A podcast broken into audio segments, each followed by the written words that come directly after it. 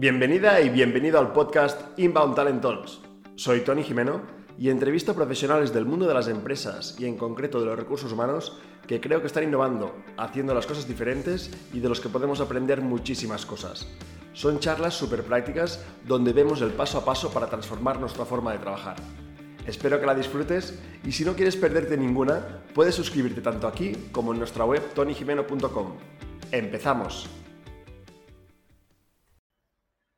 Y hoy tenemos a José Burgos. José Burgos y yo nos conocimos hablando de propósito. Eh, de hecho, pues yo creo que fue que publicó un comentario hablando del propósito de las empresas, que no era hacer dinero, sino que el dinero era una consecuencia. Y nos pusimos a, comentarnos, nos, le agregué porque vi que, que también hablaba de recursos humanos, se, se autodenominaba HR Freak.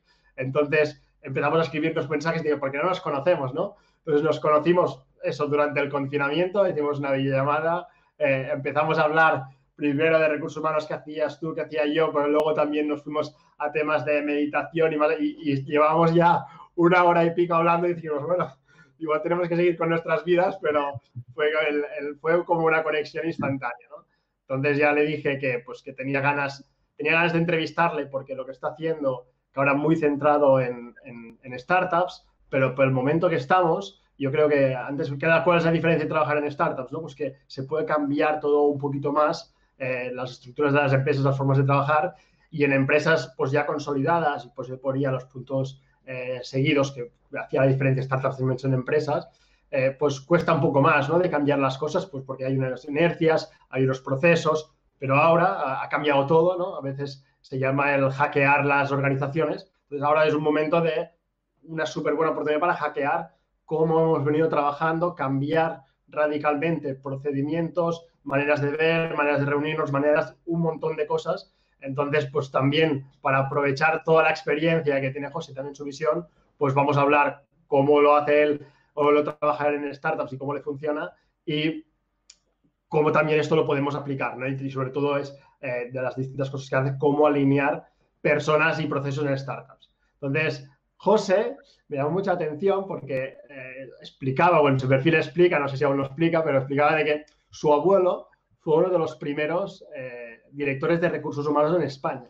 Entonces, yo empezaría preguntándote, eh, José, y luego te presento, ¿qué influencia tuvo eso en ti, que tu abuelo fuera uno de los primeros directores de recursos humanos en España? ¿Qué aprendiste y, bueno, y cómo te ha llevado hasta aquí, no? Bueno, en primer lugar, muchísimas gracias por invitarme, Tony. La verdad es que es una pasada, ¿no? Porque he, sido súper fan de todas las entrevistas, me han encantado y el hecho de estar ahora aquí tratando de compartir, pues me, parece brutal, ¿no? O sea que muchas gracias y, buenas tardes o buenos días a todos según desde donde nos veáis. A partir de ahí, pues el tema de mi abuelo es, es algo un poco, un poco divertido, ¿no? Porque fíjate, él, yo, yo de hecho cuando yo empiezo a dedicarme a, los recursos humanos, no caigo en, que él había sido uno de los primeros directores de recursos humanos. Es una cosa que en mi familia todo el mundo se, dedica a la gestión de personas. Hay, yo digo que muchos están en el lado oscuro porque están en la parte más jurídico-laboral, etcétera, pero yo empecé pues un poco a, estudiar másters, todo este, todo este tipo de cosas y veía que todo lo que, lo que yo iba produciendo a nivel pues de artículos, este tipo de cosas, el único que tenía interés en leérselo completo era mi abuelo, ¿no? Los demás, de hecho, él siempre dice que el único que se lee todo lo que publico es él. el, único en la familia, espero, ¿no? Exacto, sí, sí, sí.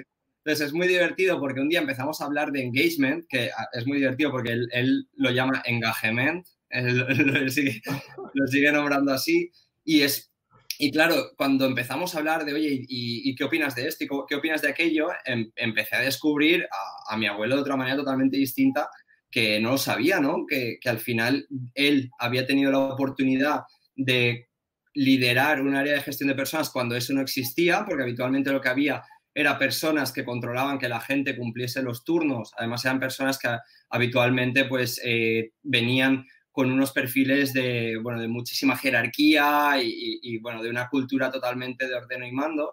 Y cuando se trata de plantear, además en, el momento, ¿no? estamos hablando de hace 50, 60 años, cuando se trata de plantear su figura, claro, eh, es algo muy disruptivo, ¿no? El tratar de conseguir que todo el mundo dentro de la organización se sintiese parte de ella y desde ahí tratar de hacer cosas que realmente permitiesen que todo el mundo estuviese a gusto y evidentemente a partir de ahí que la organización funcionase mucho mejor. Y hay mil anécdotas, cosas súper interesantes al respecto, pero a mí me impactó mucho porque era algo que no conocía y que cuando descubres y, sobre todo ahora que estamos como haciendo una vuelta a los básicos en muchas cosas de valores, etcétera, yo muchas veces digo, ostras, ¿qué haría mi abuelo en esta situación? Y es muy divertido porque cambiando de contexto y de, y de generación, hay muchas cosas que podemos mirar ahí, que podemos aprender y, eso es súper interesante. O sea que eh, fue, para mí fue un descubrimiento también, ¿eh? fue redescubrirlo.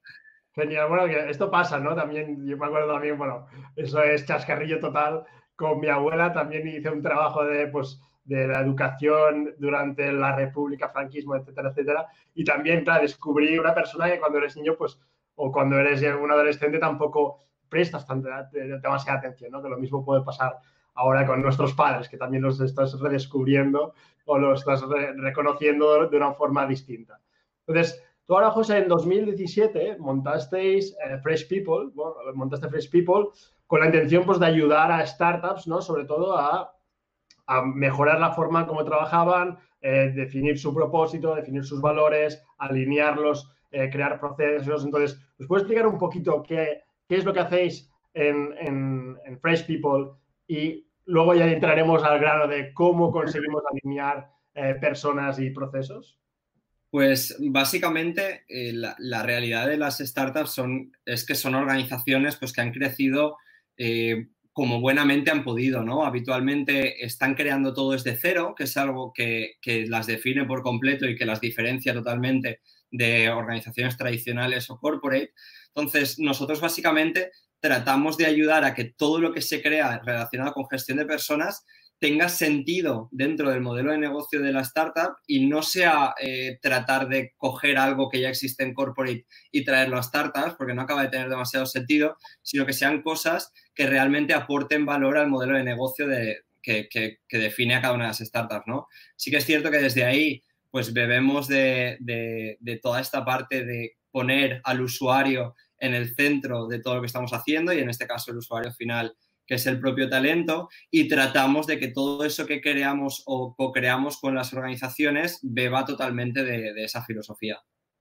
Vale, entonces, claro, porque al final lo que te encuentras a veces en, grandes empresas, ¿no? Yo también, pues mira, empatizo mucho con todo esto, pues porque creé una startup desde cero hasta llegar a ser 60 personas y muchas veces, claro, veías modelos que decías, ya, pues no me, no me termina de encajar, ¿no? Y luego cuando me he ido al mundo corporate, has visto que hay estructuras que dirías, ostras, están muy cargadas o hay muchas personas, pues porque en momentos ha habido como mucha demanda, entonces ha crecido mucho, pues luego al pasar el tiempo igual ya no es tan necesario, pero mantienes una estructura que casi se tiene que justificar, entonces se vuelve muy poco ágil, muy poco. Entonces, eh, ahora, si vosotros yo te pregunto cómo alineáis sobre todo personas y procesos, eh, podemos verlo a cómo lo hacéis en startups ¿Y cómo crees tú, y es tu opinión, que debería, cómo pueden plantearlo ahora empresas que digan, bueno, es que claro, yo también ahora tengo que igual construir de, cero o repensar totalmente cómo quiero que la gente trabaje, cómo organizar las personas, cómo nos, eh, cómo lideramos las personas?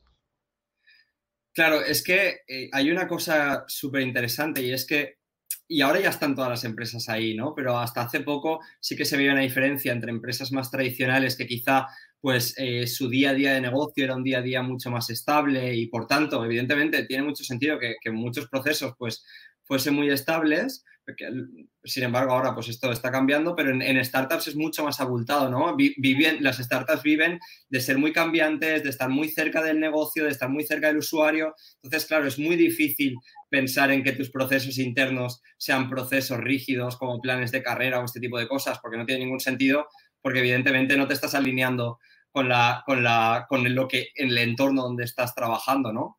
Entonces, a partir de ahí, la realidad es que creo que, una de las cosas más interesantes es perder el miedo a probar cosas nuevas y a romper las estructuras tal y como, como, como estaban en el pasado, ¿no? Yo creo que los silos que todas las organizaciones van fomentando casi sin darse cuenta, ¿no? Porque por esta cultura de departamentalizar y de tener una, una división casi aún científica del trabajo. Claro, esto, esto ya no tiene ningún sentido, ¿no? Esto tenía sentido en, eh, hace, hace, un tiempo cuando básicamente lo, interesante era cumplir una serie de tareas para generar una serie de, de rendimientos y ya está.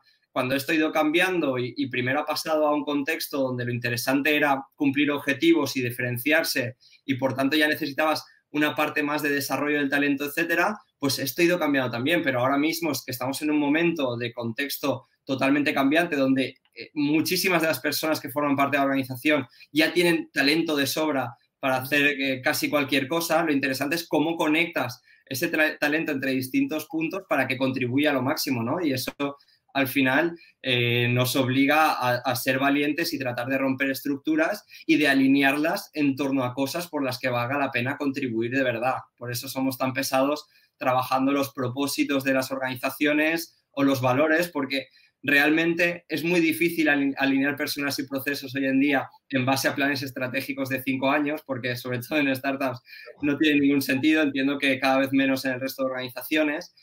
Y claro, tenemos que encontrar nuevas cosas y además cosas que inspiren de verdad y que inviten a la gente a que le apetezca eh, estar un tiempo, que puede ser más largo o más corto, contribuyendo dentro de la organización. Y ahí es donde, donde creo que son las claves.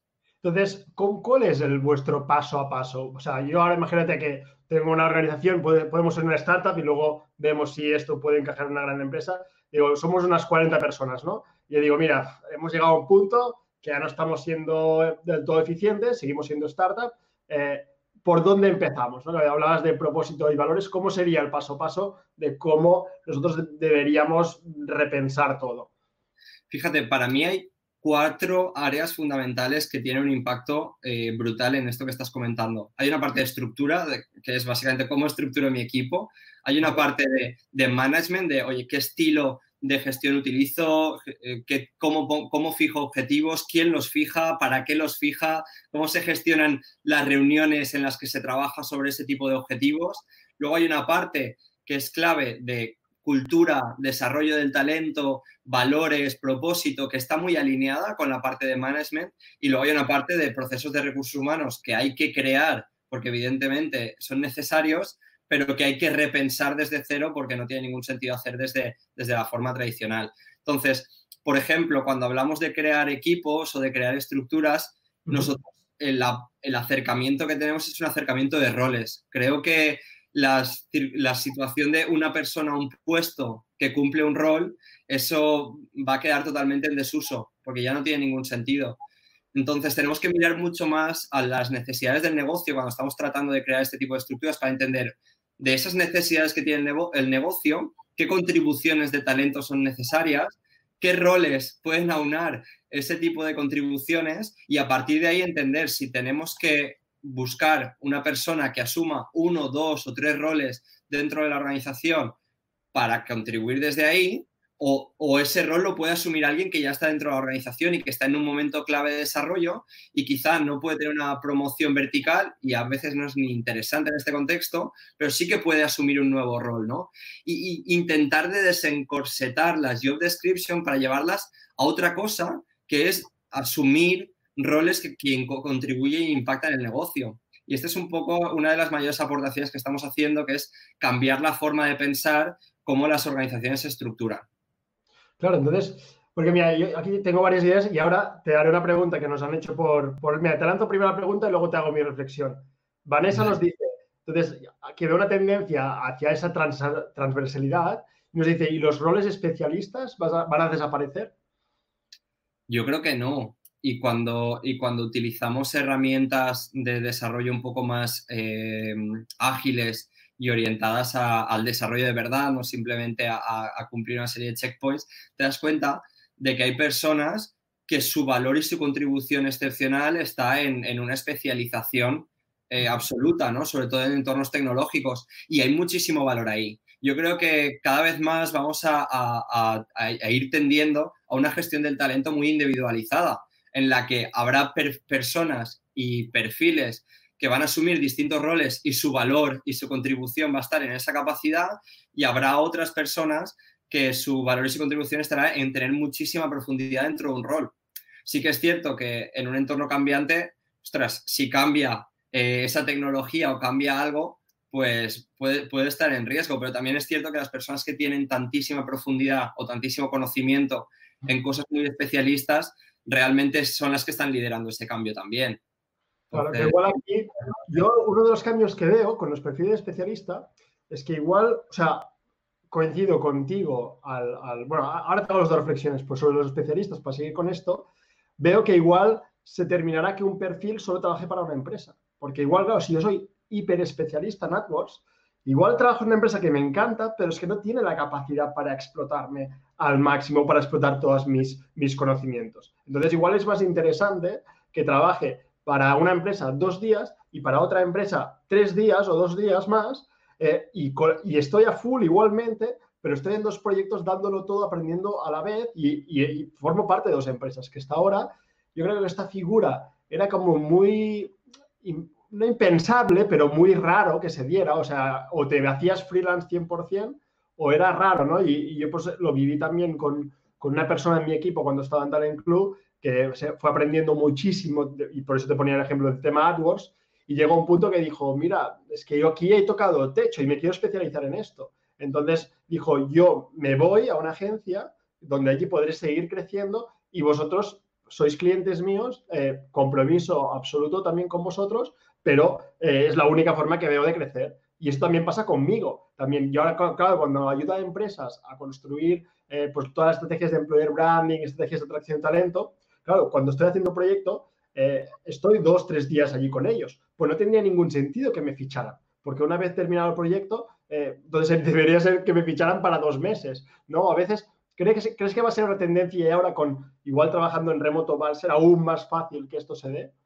Totalmente. De hecho, mientras te lo estaba explicando, estaba pensando justo eso, porque ayer, ayer en, en, una empresa vivimos esto exactamente. Estamos hablando de la contratación de un perfil muy concreto, muy técnico, y mientras hablábamos, yo lancé la pregunta de, oye, ¿y en qué momento de la curva de aprendizaje eh, esperamos que esté esta persona? Porque por lo que me estáis comentando y el nivel de curva de aprendizaje que esperáis que tenga, probablemente no nos interesa que sea una persona que, se forme parte del equipo. Y probablemente la opción más interesante es que sea un freelance o sea una, una agencia o sea cualquier cosa que nos ayude en esto muy concreto, que su curva de aprendizaje es muchísimo mayor. Yo creo que tenemos que empezar a tomar decisiones de contratación, tanto pensando en negocio, como hablaba, como en qué punto de la curva de aprendizaje necesito a, esta persona. Y eso nos va, nos va a, descubrir que muchas contrataciones realmente se podrían solucionar de otras maneras, como tú estás comentando. Claro, y luego también lo, el otro comentario que te quería hacer es que justo cuando comentabas esto, ¿no? De ir creciendo igual vertical y luego te haces como ese T-shape, ¿no? Que se llama de eres especialista en algo, pero luego eh, creces hacia el transversal, que también nos comentaba Vanessa. A mí me pasó, por ejemplo, también, y son chascarrillos estar en club, porque esta es la empresa donde he crecido más.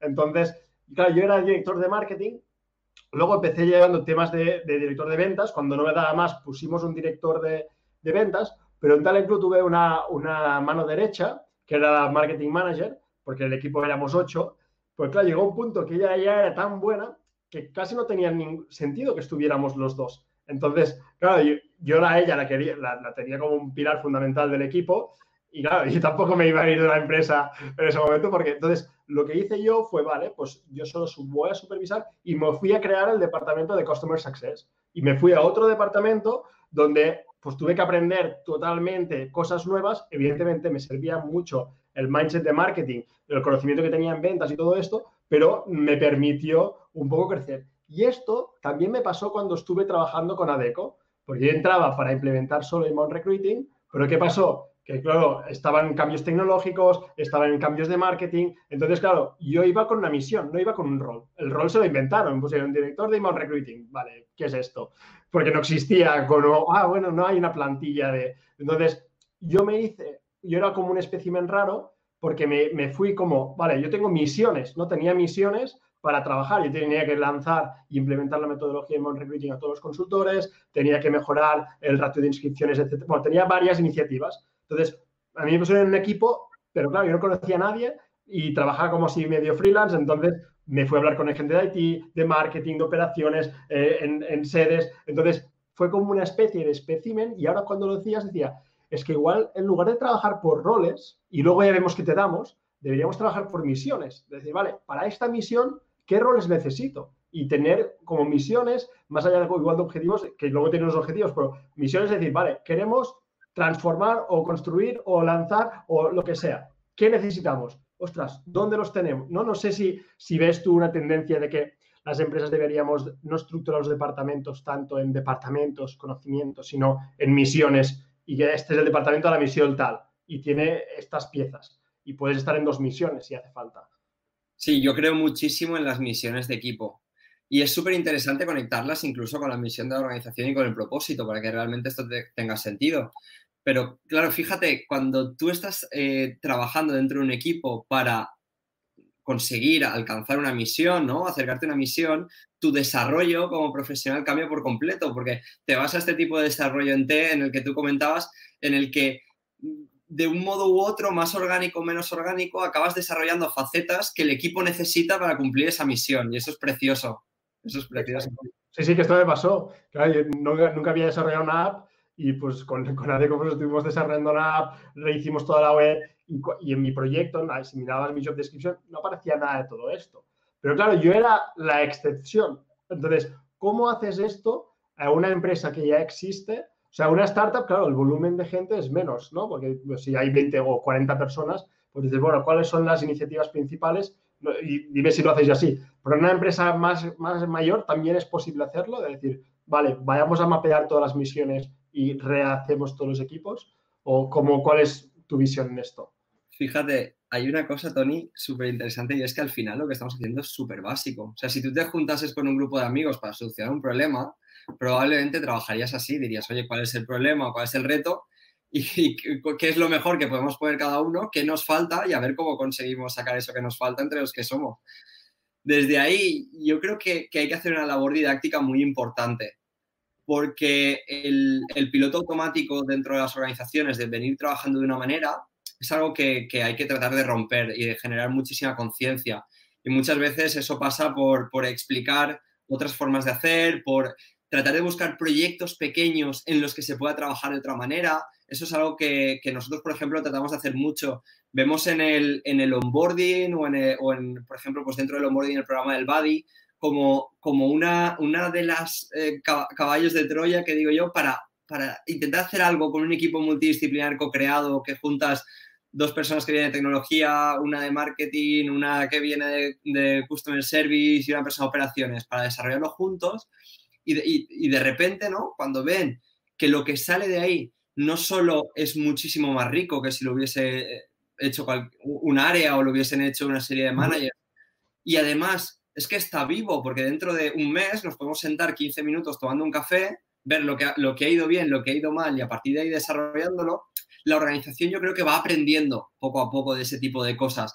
Pero al final la mejor manera de aprender es tener role models que lo hayan hecho antes. El hecho de buscar pequeños proyectos que vayan haciendo esto, tanto en startups como en empresas tradicionales, y eso que yo eh, sí que es cierto que para nada eh, tengo el expertise de muchísima gente que has entrevistado a nivel corporate o, o, empresa, o empresas más tradicionales, pero en empresas que son tech o en empresas startups, es bastante similar, van corriendo y es normal porque los retos son muy grandes, los recursos son escasos y, los timings están ahí. Entonces, tratar de buscar pequeños role models o pequeños momentos en los que distintas personas puedan ser los primeros que hacen esta incursión, para mí es una de las estrategias que más éxito está teniendo. Porque luego cuando pasa un mes, eh, es como que de repente dicen, ostras, porque claro, el programa del Buddy más o menos sabes, ¿no? Que dentro del onboarding, pues alguien hace un poco de tu primer mejor amigo dentro de la organización, ¿no? Y claro, cuando eso ha pasado de las cuatro personas que forman el proyecto a la quinta, sexta o séptima,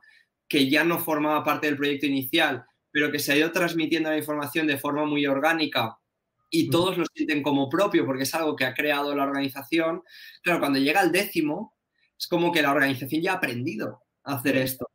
Y ya, está. todo eh, de forma automática. No necesitas poner un proceso en un folio, porque, porque ya está dentro de la cultura.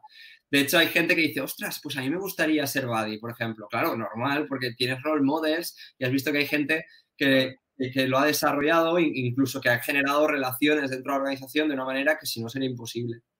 Entonces, vosotros, y luego veremos los puntos, te quiero preguntar, ¿cómo planteas una estructura de alguna empresa? ¿Qué es lo primero que miras? ¿Sus misiones, sus objetivos? O sea, ¿cómo lo planteáis?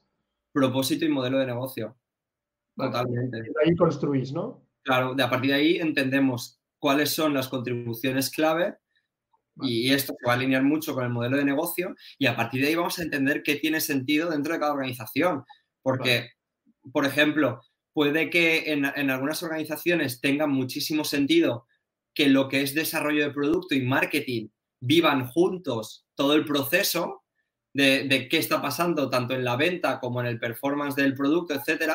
Y en otro tipo de organizaciones, por su modelo de negocio, no tiene ningún sentido. O tiene sentido implementar squads, que con el modelo Spotify, que, que está tan de moda y que muchas veces tiene sentido y otras no.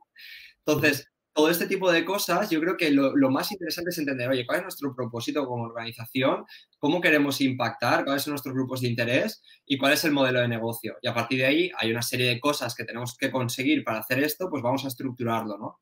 Y a, partir de, y a partir de ahí es cuando, cuando si pierdes el miedo, y, y recalco eso porque para mí ha sido uno de los grandes retos, ¿no? Perder el miedo a romper estructuras más tradicionales descubres que al final lo interesante es cómo ese equipo está contribuyendo todos los días. Y si ese equipo para contribuir todos los días es un equipo que mezcla gente que tiene más perfil de operaciones, gente que, que tiene más perfil de marketing o gente que tiene más perfil más de desarrollo de software, todo eso junto, pues, pues genial, ¿no? ¿Qué problema hay, no?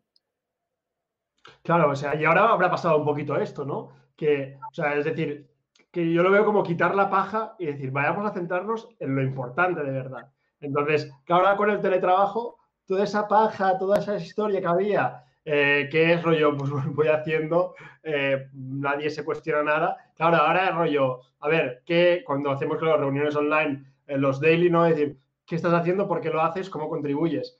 Allí supongo que las empresas habrán, se habrán encontrado que igual siguen siendo muy productivas algunas, eh, porque claro, la paja se ha quitado, ya no hay paja para hacer, porque tampoco ya te, no tiene sentido perder el tiempo porque estás dentro de casa solo y te centras en lo que realmente aporta valor. Entonces, creo que el ejercicio de encontrar cuáles son las, las cosas clave que tienes que hacer y quitar la paja es, es, la, es la, clave, ¿no? Entonces, es lo, lo, que, bueno, lo que explicabas tú. Incluso, incluso hay otra cosa que yo estoy descubriendo fundamental, o otras dos cosas. Una es cómo estás gestionando tareas, objetivos y día a día, ¿vale? Porque, claro, si tú ya habías pasado a, un modelo en el que lo importante era la contribución y lo importante era conseguir una serie de, resultados, no, no, con una perspectiva eh, tan planteada en lo único que, que, importa es el objetivo, sino de esto es lo que nos guía, son nuestras estrellas del norte, lo que queremos conseguir, que al final no deja de ser estas misiones que tú comentabas, pues eso, junto con una serie de valores que estén compartidos dentro de la organización y que cuando se ha llevado todo el proceso de recruiting y el proceso de desarrollo se han tenido en cuenta, yo ahora lo veo dos cosas fundamentales. Es increíble estar en una, en una organización en la que un mismo hecho histórico dentro de la organización, ya sea una reunión, sea un éxito, sea un fracaso, si no tienes este pegamento, entre comillas, de valores, etcétera, de repente descubres que, que realmente eh, tienes una organización que es muy difícil mover y muy difícil alinear porque no tienes muchas cosas que la alineen de verdad. Sin embargo, organizaciones en las que hay ciertas cosas que son importantes para todos, te pongo un ejemplo, eh, cosas como el, el, dar el extra mile, ¿no? Y tratar de que, de que aquello que hagas y que impacte en un compañero, pues que el compañero asume una sonrisa cuando reciba eso que tú le has pasado. Uh -huh. Eso, si es un valor dentro de, de tu organización, tiene un impacto brutal ahora mismo porque claro, nos vemos mucho menos. Eh, es mucho más difícil pedir o recibir eh, cosas cuando tienes eh, muchísimas interdependencias entre distintas personas. Si la gente vive y trabaja con, con, el mindset de, ostras, no, no, voy a sacarle una sonrisa, voy a hacer, o voy a dejarle esto preparado para que cuando llegue, lo tenga clarísimo. Entonces, tu organización cambia por completo, evidentemente. Y esto de los valores, por ejemplo, claro, en, startups creo que, que, que es más puro también, pues porque también orgánicamente igual es más, más fácil, sobre todo, atraer talento que encaje con esta cultura, estos valores. Pero claro, en empresas grandes, yo creo que ahora va a ser clave el tener claro el propósito y definir unos valores. Y el reto es ¿cómo haces que todo el mundo viva esos valores? Eh, esto también lo hablé con Alex Dino en otra charla, pero también me gustaría tener tu punto de decir, eh, ¿cómo, ¿cómo haces que toda organización viva unos valores? ¿Y qué pasa si esas personas no tienen esos valores como propios? Wow, es que esa, es, la, pregunta del millón. ¿eh? Desde mi punto de vista, hay una cosa que no sé si todo el mundo está de acuerdo o no, pero para mí está siendo clave. Si intentas implementar unos valores porque se te ha ocurrido que son los valores de la organización, pero no hay un caldo de cultivo de esos valores, ostras, es muy difícil. Es muy, muy difícil que eso suceda por mucho que eh, inviertas en mil historias, de mil acciones, mil actividades, es muy difícil. Sin embargo, si, te, si nacen esos valores de cosas pues que ya, ya se viven, que ya se sienten, que, la, en, el caso de que sea una startup, pues la gente que la, que la fundó ya lo tiene un poquito dentro, ¿eh? todo esto. Y, en caso de empresas más tradicionales, pues que en el ambiente se palpa que, hay cosas que son importantes. Si, si desde ahí empiezas a trabajar todo esto, probablemente sea mucho más interesante, ¿no? A partir de ahí, para mí los valores se tienen que aterrizar en comportamientos que todo el mundo entienda y en cosas que todo el mundo entienda. Y tienen que ser cosas súper compartidas, que tenga muchísimo sentido común y que realmente sean súper valiosas y que nos creamos de verdad y nos creamos para el desarrollo del talento, para tomar decisiones eh, de promociones, para tomar decisiones de recruiting. Comentabas que, que en startups quizás es más sencillo, pero sí que es cierto que el mercado a nivel de empleo tech es un mercado muy complejo. Y, por ejemplo, una persona que a nivel técnico encaja a la perfección con lo que tú necesitas, pero que no tiene los valores que para ti son importantes, con lo que cuesta de encontrar ese tipo de personas, te pone delante de decisiones muy complejas, muy complejas. No están, realmente yo creo que el nivel del reto está bastante alineado, tanto en, empresas tradicionales como, como en startups, porque muchas veces hay que hacer un, ejercicio de reflexión y decir, bueno, pero ¿qué queremos ser? ¿no? Y, porque, y, no estamos hablando de que esa persona que igual no encaja tenga unos malos valores o sea una mala persona. son diferentes, o sea, al final son, los valores son cosas que, que, tú valoras y esa persona valora una cosa y otra valora otra y no pasa nada. O sea, al final, eh, yo, con mis amigos, a mis valores que son distintos. Entonces, eh, justo el otro día lo discutíamos. Decíamos, bueno, tenemos estos valores distintos. ¿Los otros son compatibles, sí o no? Porque si no, pues ya sabemos que a la larga o cuando la cosa se va a poner eh, chunga, cada uno va a tirar por su lado, porque cada uno tiene, unos valores distintos. Entonces, pero claro, muchas veces, o sea, yo lo que veo en empresas en general es, una, ni se tienen claros estos valores, entonces, y, y si eres una empresa grande, peor aún me lo pones, porque casi deberíamos fijar valores por país, por división, o sea, que evidentemente estratégicamente puedes hacer, eh, definir unos valores, no que decías tú, y me repito, porque justo estamos trabajando eso con Alex. Alex me, me decía, o haces 10.000 acciones, que es pequeñas cosas, pero machacando ese valor para que todo el mundo lo viva, o es catarsis de decir, tiene que pasar algo muy heavy, que como algo a nivel personal de que te pase algo muy heavy para que todo el mundo, mundo haga ese cambio. Pero bueno, entiendo que esto es lo, es lo que, ¿cómo se llama? Em, es si lo quieres cambiar lo quieres trabajar. Luego hay otras empresas que ya tienen una cultura muy chula, o sea, a mí en proyectos me encuentro que tienen una cultura muy chula, pero no saben cómo explicarla. Es decir, ya intuyen, o sea, saben contar más o menos los valores que tienen, pero no, no lo comunican. Entonces, para cuando quieran atraer talento, eh, claro, si la persona que hace entrevistas tiene un sentido o, lleva mucho tiempo en la empresa, ya lo huele, pero es intuición, es más intuición que algo más eh, científico, pero claro, cuando, si no pones a gente del equipo en el proceso de la entrevista, no la lías. Y si ya no lo comunicas, es muy difícil que puedas atraer gente que encaje con todo esto. Entonces, eh, lo que decías de los valores es que al final tienes que hacer tantos procesos y tantas cosas ¿no? en empresas grandes para que la gente no se vaya porque muchas veces no sabes cómo actuar. Pero es una lluvia fina, ¿eh? eh yo creo que en todo tipo de organización no, va de, fuegos artificiales un día, va de una lluvia fina, o sea, por ejemplo, una, cosa que hago yo mucho cuando, cuando entramos en una organización y te hablan de los valores es, ostras, este valor me parece súper interesante, recomiendan un libro que te, que te despierte ese valor. Y ahí tú sabes si realmente eso se vive en el día a día o no. O, te hablan de una persona en concreto, o te hablan de una, de una serie de cosas o de una película. Y eso eso sí se puede trabajar en las organizaciones. ¿Por qué no en nuestras reuniones mensuales o en nuestras reuniones trimestrales o lo que tengamos según el tipo de organización, no metemos 15 minutos para hablar de uno de los valores del equipo o de la organización? ¿Por qué no, no? ¿Por qué no nos retamos ahora que estamos en, confinamiento y todo el día, que pues, al final tienes mucha facilidad para ver series, películas, etcétera? ¿Por qué no acordamos ver una película, cada uno en su casa con su familia, sobre un valor y dentro de un mes la comentamos y, vemos a ver qué podríamos... O sea, yo creo que, hay una parte importante de perder el miedo a, romper este tipo de cosas y que son súper chulas de hacer. O sea, yo creo que, son... Vosotros, José, hacéis cosas de estas eh, con, con los equipos que trabajáis, de hablar valores, trabajar o descubrir, porque claro, para mí es conocer tus propios valores debería ser algo que te enseñaran en el colegio. Entonces, eh, porque mucha gente, por desgracia, no, lo sabe ni conoce ejercicios para hacerlo. Entonces, ¿vosotros trabajáis con, cuando vais a hacer proyectos eh, con los valores de la gente que se descubra y luego para ver cómo todo eso encaja y trabaja? Sí, sí, sí, sí. De hecho, básicamente eh, en, en, algunas organizaciones lo que estamos planteando ahora es no solo el valor, sino los comportamientos asociados, cómo beneficias tú el equipo, ¿Cómo, cómo, sería la organización si viviésemos más este valor? Este tipo de reflexiones las tratamos de hacer incluso en un proyecto en concreto. Hemos creado una librería que ahora pues la hemos tenido que llevar a un Excel por, por valores y tal, pero que eh, cada, cada, cada digamos, estante, estante de la librería era una, estaba dedicado a un valor. Entonces la gente cuando se leía un libro que le recordaba ese valor, pues lo dejaba ahí y otra gente lo cogía, ¿no? Ahora eso lo hemos convertido en un Excel donde tú puedes decir, ostras, pues mira, a ver qué, hay sobre, sobre mentalidad de aprendiz, ¿no? Porque para nosotros es importante estar siempre viendo la oportunidad de aprender, etcétera.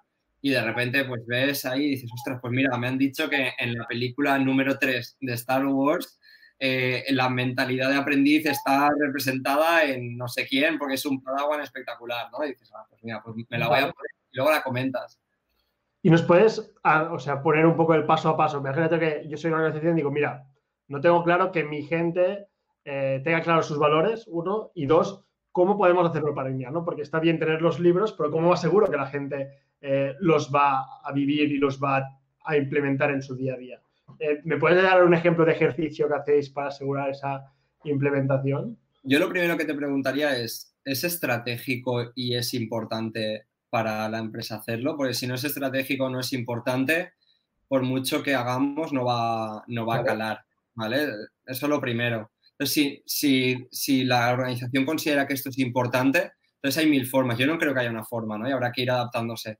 Pero, por ejemplo, el hecho de, de, haber compartido una serie de valores y trabajar con los equipos, toda esta, esta, serie de preguntas que te decía de, oye, este valor, ¿Qué comportamientos crees que está alineado? ¿A qué personas te recuerda? ¿Cómo crees que sería nuestro equipo viviendo este valor? Incluso, ¿por qué no linkar esos comportamientos de los valores al desarrollo del talento? ¿Por qué, por qué no evaluar, y evaluar entre comillas, ¿eh? porque esto daría para hablar también un montón, pero ¿por qué no acompañar en el desarrollo del talento con comportamientos o, o habilidades que estén muy linkadas con cada uno de los valores que estamos trabajando? Por tanto, todo el feedback que, recibas, pues va a estar muy alineado con eso, ¿no? Pero es algo que tiene que ir muy, muy poco a poco y que todo el mundo tiene que creerse en, mayor o menor medida, pero tenemos que sentir que es algo importante. Ahora es una oportunidad brutal de sentirlo importante. Cuando tú llegas a una reunión de un equipo y acaba la reunión, y hay una cosa que hago yo mucho, que es que luego pues pregunto a cuatro o cinco personas, oye, ¿qué te ha parecido la reunión? o qué piensas, o qué vas a hacer después de esta reunión, o, con qué emociones. Yo tengo aquí unas tarjetitas con emociones y muchas veces, con, según el tipo de perfil, pues digo, oye, dime qué emoción estás después de esta reunión. Y claro, cuando ves que siete o ocho personas te dicen cosas totalmente distintas, dices, ostras, es que le dan valor a cosas totalmente distintas del negocio y le dan valor a tal, que puede llegar a estar bien y no hay ningún problema porque la diversidad es algo maravilloso, pero sí que es cierto que que haya ciertos puntos touch points al final con, el talento interno, que todo el mundo entienda que tienen el mismo valor, es realmente interesante, sobre todo en este contexto. Vale. Entonces, más hablado, José, de que teníamos que definir, o sea, propósito, valores, definimos una estructura y luego cuando hay la estructura por misiones, ¿no? Por las, actividades clave, tenemos que fijar unos objetivos, ¿no? Entonces, ¿cómo fijáis objetivos? Yo sé que también uno de los temas que a ti te encantan es desmitificar los OKRs, eh, porque creo que se, volvió en el mundo startup eh, como una moda y ahora también vuelvo a ver que vuelve a ser otra moda, pero como dices tú, ¿no? Eh, como todas las modas, igual que con el Agile, y también todo el mundo tiene la teoría muy clara, pero a la práctica poca gente lo trabaja bien. Entonces, mm, ¿podemos desmitificarlo? Debemos, debemos, debemos desmitificarlo. Cuando, cuando hablamos de, de OKRs, que para, para, explicarlo un poco brevemente y que, y que, todo el mundo tenga un poco de contexto, básicamente estamos hablando de, una serie de objetivos y resultados clave en lo que lo que tratamos de hacer es fijar esos objetivos eh, con, con, una serie de frases o de descripciones más inspiracionales y más cualitativas de aquello que queremos eh, conseguir y luego una serie de resultados clave que son mucho más cuantitativos y que nos permiten medir de una forma muchísimo más clara que estamos consiguiendo aquello que habíamos fijado en el objetivo. Punto final, ¿vale? Tiene una serie de... ¿Perdón? ¿O alguno que se te ocurra de que habéis hecho de decir, vale, la frase y lo numérico? Sí, bueno, podemos, no sé, podemos poner eh, cualquier ejemplo. O sea, vamos a pensar. Ahora podríamos poner incluso de esta sesión, ¿no? Que vamos a hacerlo esta sesión, ¿te parece? Así improvisamos un poco sobre, la marcha. A ver, ¿cuál cuál es tu objetivo, ¿no? ¿Cuál, es, ¿Cuál sientes que es un poco la misión? Yo creo que, tenemos claro que es compartir, ¿no? Compartir conocimiento, eh, llegar a más personas, que, bueno, pues eh, cosas que tú y yo quizá hemos hablado en una conversación, ahora eso se pueda, lo pueda ver más gente, llegue el conocimiento, incluso sería maravilloso que, alguna persona pues trate ¿no? de hacer cosas distintas dentro de su organización después de esta charla, ¿no? Eso ya sería increíble, ¿vale? Ese es el objetivo. Eh, eh, evidentemente es cualitativo, pero a mí eso me levanta por la mañana. O sea, yo hoy me he levantado y he dicho, ¡buah, qué guay! Vamos a charlar con Tony, además sé que me voy a reír, sé que me lo voy a pasar bien. Eh, no sé, ¿no? Te levanta, te motiva, te da dirección. Al final es como la rueda de delante de una bici, te da dirección. Vale, va, ¿para dónde vamos? Para allá. Luego vamos a resultados clave. ¿Cómo vamos a saber que estamos consiguiendo eso? Ostras, pues lo vamos a saber si se conectan X número de personas y aguantan toda la chapa entera, ¿no? Estamos pegando. Pues chapa no, conversación. Pero sí, sí, sí. Ese sería, ese sería un indicador. Otro segundo indicador. También podrían ser, ¿no? Si la gente podrían ser, aunque quizá los comentarios tendríamos que ver, depende, porque si son comentarios que están cogiendo la información y, y, realmente están interaccionando con nosotros, pues sí que sería un mejor resultado clave, ¿no? Porque estamos consiguiendo un poco más nuestro objetivo. Otro, otro key result brutal sería, pues, eh, comprobar si dentro de una semana alguien ha, utilizado alguna de las cosas que hemos planteado aquí, ¿no? Pues que tres personas hayan implementado algo. ¿Qué tiene de especial este tipo de cultura que genera los, los OKRs? Pues básicamente, desde mi punto de vista, que eleva mucho el nivel de, exigencia, lo cual es chulo si, lo, si, tienes, si has creado la cultura para esto y volvemos a los valores y tal y cual, pero si dentro de, esta, de, una cultura que le apetece, es muy interesante porque básicamente lo que plantean los results es, oye, entre 6 y 7, ¿no? 0.6, 0.7 del, del 100% o del 1 del objetivo, pues se puede entender que estás consiguiendo, estás alcanzando tu objetivo y que, que no te estás quedando por debajo de lo que sería lo, necesario, pero a partir de ahí a soñar, ¿no? Cómo llegamos al 100%. Entonces, por eso yo digo que están hechos para fallar. Luego, otra de las cosas que tienen súper interesantes es que son muy transparentes, que yo puedo entender perfectamente cómo el departamento, departamento, ¿vale? el área de, de marketing está tratando de impactar en una serie de, de, OKRs a nivel de equipo que además están súper linkados con los OKRs de la compañía. Y luego, y aquí para, hay para gustos colores, yo no entiendo los OKRs si no se co-crean con los equipos. O sea, esto de coger la estrategia del plan de inversión de no sé qué y bajarlo a objetivos trimestrales y soltarlo a los equipos y esperar que por arte de magia todo el mundo esté ilusionado, yo no me lo creo. Y yo creo que la magia sucede cuando eh, cada equipo entiende cómo contribuye en objetivos eh, de, organización, ¿no? Y luego cómo participa con otros equipos de los mismos objetivos, que ahí es donde surge la magia, de verdad. Entonces, no, porque de hecho el, planteamiento nuestro de OKRs no tiene nada que ver con el de Google. Y de hecho, a mí hay cosas del planteamiento de OKRs de Google que no me, que no me gustan o que no veo, no veo eficaces, que evidentemente para su contexto, en el tipo de organización que son, el tamaño, etcétera, es brutal. Pero esto no puede ir de, ah, pues me leo el, libro de, de, Measure What Matters de John Doher y, ya lo, lo implemento como tal. No, no, no o sea, hay que hacer un poco de reflexión y entender cómo, cómo tiene sentido dentro de tu organización. Pero eso sí, para alinear personas y procesos, si tienes la cultura que hemos hablado con esos valores, etcétera, es espectacular. Es espectacular. ¿Y tú recomiendas un máximo? Porque yo creo que cuando lo implementé, fíjate, en, en, Club lo implementamos, pero creo que nuestro error fue que teníamos los grandes, pues luego tenía un montón de KPIs que además medía y nos, nos ponían objetivos. Entonces, claro, terminaba con igual 5 OKRs para mí, más 10 KPIs que medía. Entonces era como, bueno, vale, está bien, pero sigue siendo una lista de KPIs entera. Es que, es que ese es uno de los, de los principales, eh, entre comillas, errores que existen en la implementación de OKRs. Has, has, comentado dos, ¿no? Tener un montón de KPIs y además metemos OKRs y además todo es igual de importante y, y, ya te apañarás. Y además, claro, y además, si no lo cumples, ostras, es que no lo has cumplido. Y luego, otro de los errores es tener demasiados OKRs. Yo eso es mi pelea constante, digo, pero esto es tan importante, esto real, porque, porque quizás es importante en, el trimestre que viene y no ahora. Entonces, pongamos foco de verdad. Pero fíjate, se habla mucho de OKR, se habla mucho de, de, todo lo que está alrededor, de cómo se implementan, de los bueno, de, cómo, de, cuáles son las medidas, de qué es una medida, qué es un key qué no es un key. Y eso está bien y es interesante, pero a mí lo que me interesa de verdad es las conversaciones que puedo provocar dentro de la organización utilizando KIAS. Porque claro, si estamos en un entorno en el que lo que necesitamos es respuestas rápidas a aquellos eventos que van sucediendo, yo lo que quiero es fomentar conversaciones donde digamos, oye, podríamos hacer esto, ¿no? Para impactar en este, en este resultado clave que para nosotros es importante y que además impacta en la compañía en este.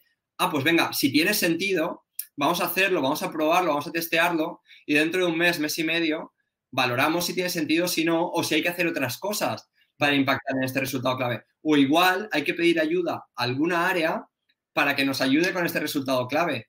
Incluso acaba siendo tan importante ese resultado clave porque en tu área ha cogido muchísimo peso y además has pedido ayuda a otras áreas y muchas de las conversaciones del día a día están basándose en ese resultado clave y de repente ese resultado clave se puede convertir en un objetivo de compañía. Y eso lo ha provocado el equipo con su compromiso y con las conversaciones que ha ido generando. Claro, eh, que desde la operativa nazca estrategia, pero que nazca porque realmente es importante para impactar en cosas concretas, a mí me parece uno de los grandes beneficios. Y no se habla de eso, se habla de que se montaban en Google, que venían de Intel, que equipos multidisciplinares y, este tipo de cosas. A mí lo que me molaba mucho era la, el ver cuál era la prioridad de los otros equipos, ¿no? Porque a veces parecía que cada uno iba por su historia y también, claro, te ayudaba mucho a negociar cosas, porque cuando pedías cosas a otros equipos, si tú sabías su, su ya o sabías un poco el propósito que había,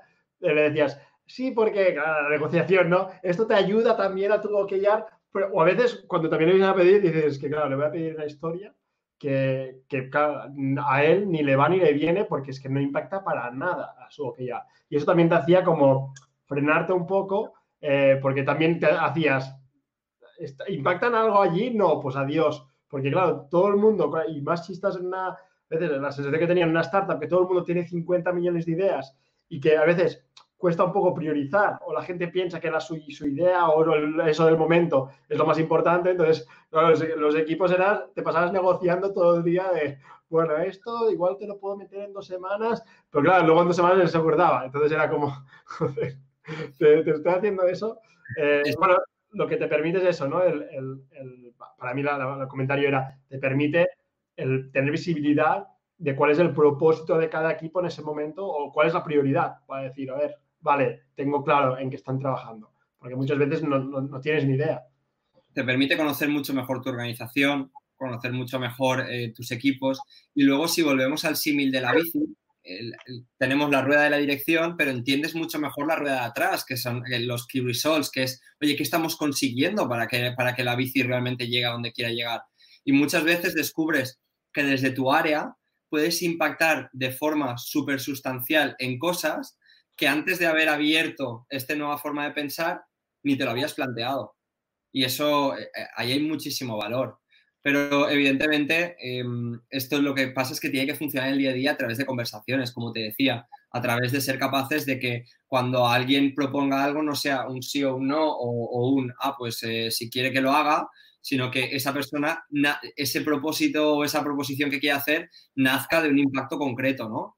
Pues que quiero conseguir esto y quiero conseguirlo de esta manera, pues vamos a intentarlo. Mira, me dice Antonio Pozos, nos comenta que ahora leeré, luego al final leeré todas las preguntas, ¿eh? pero esta venía muy relacionada. Dice, un objetivo de compañía podría ser trabajar con este modelo en este tiempo de COVID. ¿Y cambiaría el propósito y los valores? Luego, no sé si nos lo pregunta, nos lo dice, si tú ves que ahora es un buen momento para cambiar. Claro, propósito no lo sé, igual es un buen momento para repensarlo, es decir, ¿tenemos un propósito claro? Me, parece, me parece una pregunta brutal, ¿eh? mira, fíjate, esta mañana me han hecho una pregunta similar. Me han dicho, me han dicho en una de las organizaciones en las que estamos, oye, eh, el tema de los SDGs, los Objetivos de Desarrollo Sostenible de la ONU, han sacado un programa para esto que quizá podríamos hacer algo. Y mi respuesta ha sido, está dentro de, de, tus objetivos como organización, de tus OKRs, está dentro. ¿Quieres que esté dentro? ¿Quieres que esté dentro para el próximo trimestre? Si quieres, adelante, porque eso nos va a cambiar pues nos va a cambiar un montón de cosas, porque igual nos cambia hasta la forma en la que producimos el, producto o en la, que lo distribuimos o lo que sea, ¿no? Entonces, claro que, puede ser súper interesante que un cambio cultural forme parte de un objetivo de organización. Que me parece espectacular, ¿no? Y eso, claro que va a llevar a un cambio en, cómo vemos los valores y cómo vemos nuestro día a día, pero también es cierto que de alguna manera vamos a tener que cuantificar un poco todo esto. Entonces, yo en People eh, me gusta cuantificar y medir muchas cosas. De hecho, hay una cosa que, últimamente digo, que es que si, tú, si quieres que tu NPS externo crezca de forma orgánica, necesitas que tu ENPS interno, que es el, el, promoter score del empleado, crezca, si no, no, no va a ser orgánico ese crecimiento del externo. Pero es muy difícil medir en, People muchas de las cosas que van a impactar en eso que, que nos comentaba en la pregunta. No obstante, pues yo sí que intentaría hacer cosas que, fuesen medibles, intentaría medirlo, pero realmente el mejor indicador que vas a tener es conversaciones con tus equipos y ver todas las acciones asociadas que están pasando por vivir esos valores y esos comportamientos y ese propósito. Genial. Y también nos dice, eh, Vanessa nos pregunta, ¿qué estrategias tendrían que utilizar los directivos para involucrar, por ejemplo, a las plantillas en la co-creación de una biblioteca o de una estantería de valores en la empresa? Pues primero autenticidad, ¿no? Primero tienen que, creérselo de verdad y, que sea algo que, creen que es importante. Y a partir de ahí, yo, a ver, te digo ejemplos, como lo hacemos nosotros muchas veces, esto se trata de hacer quizá una especie de explicación inicial donde se trata de explicar en qué se está pensando, no, no llevarlo súper aterrizado todo porque muchas veces eso va a llevar a que la gente no conecte, pero explicar un poco cuál es el proceso que se está viviendo e integrar a todos los equipos a formar parte de ese proyecto, ya sea o contribuyendo con ideas concretas a estos valores o poniendo comportamientos o asociando, como decíamos, su desarrollo del talento a comportamientos asociados a los valores. Eh, incluso, pues puede que premiemos a equipos o reconozcamos a equipos, mejor dicho, por cómo han vivido un valor durante un trimestre o en una situación especial, ¿no? Luego, eh, para mí hay una de las cosas que es muy importante, que es que cuando contratas a alguien y, esta persona se incorpora a la organización, explicar en qué valores has visto que conectaba más con la organización y que eso sea parte de la presentación de esta persona. Para mí eso es súper importante, porque, porque claro, eso te, te va a llevar a que realmente todo el mundo sienta, ostras, es que yo fui seleccionado por mi, no sé, por mi pasión y por mi, y, no sé, por mi ilusión por aprender y ahora hay una persona que, han seleccionado por otros dos valores distintos, pero que forman parte de nuestro ecosistema. Y al final, tanto el propósito como los valores, yo creo que los vamos a tener que empezar a ver en 3D. Entonces, uno conectará por aquí, otro conectará por allí y otro conectará por aquí, ¿no? Pero al final tendrá mucho sentido. Entonces, para mí, comunicar muchísimo y que en ciertas partes de todos esos valores todo el mundo sienta que lleva un poquito de él, va a ser clave. Evidentemente, dependiendo del tamaño, eh, esto será más viable hacerlo como un todo o no. Pero yo creo incluso que los equipos pueden tener sus propios valores que estén alineados con los valores de la organización. ¿Por qué no? no? Tenemos una empresa de mil empleados, por ejemplo, y, es empleado es una palabra que estoy intentando quitar de, mi vocabulario, de, mil personas, y, y, de repente planteamos, oye, ¿por qué tenemos tres, cuatro valores que más o menos se comparten, pero es muy pretencioso pensar que en una organización de mil o de dos mil personas eh, la persona que entró siendo el 1004 lo, lo vaya a vivir igual que el que entró el 4, ¿no? Pero, pero sí que quizá el equipo que formen el 1004, el 500, el 300 y el 3 pueden estar impregnados de valores de la organización y además pueden co-crear sus propios valores alineados con estos. ¿Por qué no? no? Es algo que, que se me ocurre ahora mismo que tiene muchísimo sentido. Yo creo que también lo que nosotros nos funciona muy bien es que, que lo definamos, porque al final los valores tienen una definición ya preestablecida más o menos, pero es decir, no, vayamos a hacer nuestra propia definición de ese valor. Eh, porque también de esta manera la gente no es, ah, vale, no, no, es rollo, vayamos a, y lo que has dicho tú también, de, de poner ejemplos dentro de la organización, porque entonces abanderas a full esa persona, esa persona y dices, tú representas tal valor, es seguro que lo vas a seguir representando porque es como una responsabilidad que le pones. Y luego también hacíamos, eh, bueno, son ideas, ¿eh? Mails semanales, que los, normalmente lo hacíamos los viernes por la tarde, donde había reconocimientos y, reconocíamos según valores, eh, cada valor, pues un comportamiento que había habido, eh, ejemplo de ese valor durante esa semana de la empresa que queríamos agradecer.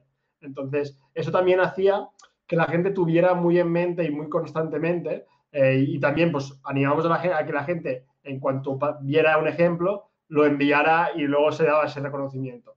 Y luego lo que has dicho tú también es que sea en, las evaluaciones de personas, sobre todo en empresas grandes que tienen más el vamos a evaluar los bonus o la historia, que haya un, variable o que haya una, una variable que sea cómo esa persona vive de acuerdo con los valores. Y eso también parte de su bonus sea e, ese alineamiento. Porque ahora lo, siempre lo ligamos a la performance, pero si al final los valores son importantes, también no deberíamos eh, ligar el, reconocimiento en dinero, que sería un bonus, también al, vivir los valores que la empresa quiere que viva. ¿no?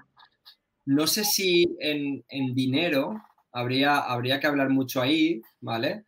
Pero sí que considero que es una parte clave de las reuniones de progreso. Vamos a intentar cambiar la parte de evaluación por, por progreso. Eso sí, mejora, ¿no? De, las reuniones de progreso, porque incluso el tipo de decisiones que vamos a tomar a, nivel de people, fruto de esas reuniones de progreso, que pueden tener eh, componentes salariales o, bonus, etcétera, claro, eh, están mandando un mensaje al resto de la organización. Entonces, si nosotros queremos que los valores sean algo clave, queremos tener este alineamiento, pues eh, evidentemente no podemos estar premiando personas que no están viviendo estos valores. O parece que entonces va a ser muy difícil ser coherente. O, parece que, es lo que probablemente pensaría yo, si fuese miembro de, esa organización, diría, ostras, esto de los valores está muy bien pues para comunicar, etcétera, pero a la hora de la verdad no es lo que... De todas maneras, hay que ir con mucho cuidado con la parte retributiva porque eh, yo creo que todo esto va a cambiar mucho, también eh, eh, cómo se se retribuye, creo que, ya está, está empezando un cambio. Y, factores como la contribución, la alineación, eh, el, desarrollo dentro de la organización, el impacto, todo este tipo de cosas, incluso el, cómo ayudas a que otras personas dentro de la organización sean mejores, eso es lo que va a empezar a marcar eh, los planes salariales o las estrategias salariales de las organizaciones a partir de ahora, al menos nosotros en, en startups eh, estamos ya intentando que sea así. Porque al final, tú imaginas, ¿no? Que, un, líder de un equipo tiene mucha rotación. Esto, y, que él es muy bueno en algo, pero no está viviendo los valores y, o, no está siendo un buen manager o cualquier cosa, ¿no? Y genera muchísima rotación en todo su equipo. El coste que esta persona está teniendo para, para la organización es brutal. Entonces hay que, hay que empezar a repensar todo este tipo de cosas y entender final, bueno, este tipo de contraprestaciones no solo se pueden medir en, eh, en, cuánto vales en el mercado, que evidentemente pues, va a ser un factor determinante, sino en otra serie de cosas que van a ser clave, incluso cómo tus pares, eh, cómo les haces la vida ¿no? a, a, tus pares dentro de la organización, cómo les ayudas, cómo les impactas, incluso que ellos puedan tomar decisiones o opinar sobre cuál, cuál puede ser eh, algunas de las decisiones salariales sobre ti. No sé, creo, sí. que, creo que todo esto va a cambiar mucho. Creo que también uno de los factores más importantes es que la gente de arriba eh, eh, viva esos valores.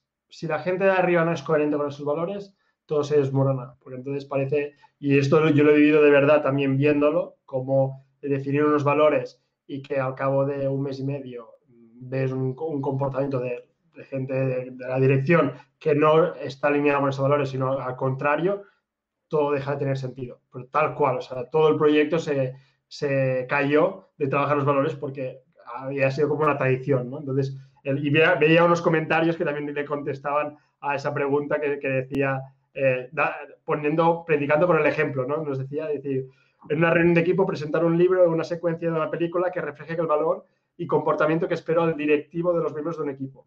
Al revés también se podría hacer. Es, otra cuestión es implementar la metodología en espacio abierto. Bueno, ponía ese comentario eh, sí. Alex Tony, hay un, hay un punto súper interesante y es que todo este corriente del leadership, como se estaba entendiendo, y del management, yo creo que también está cambiando. Y ahora el, o sea, el propio equipo cada vez va a ser su propio manager y el manager tiene otra, otra serie de funciones, pues de, de generar insights dentro de la organización, de tratar de alinear eh, entre equipos, de, de, de, ver a ver cómo puede dotar de más recursos a su equipo para conseguir los retos que tienen, de, recordar el propósito. Yo creo que, que, lo, que, por eso, por el tema de valores, sí, evidentemente el, el, el manager de un equipo pues tiene mucho que decir y aún en este contexto tiene mucho que decir, pero el cambio de verdad será cuando, cuando la responsabilidad esté, esté compartida, ¿no? sea corresponsable todo el mundo de esta cultura. Al final, las culturas, hay, hay, una cosa que a mí me encanta decir, que es que, ostras, que si tu cultura de empresa depende de una o, o de 10, 15 o 100 personas, si sois mil, tienes un problema. Tu cultura depende de todo el mundo y todo el mundo es súper corresponsable de esto.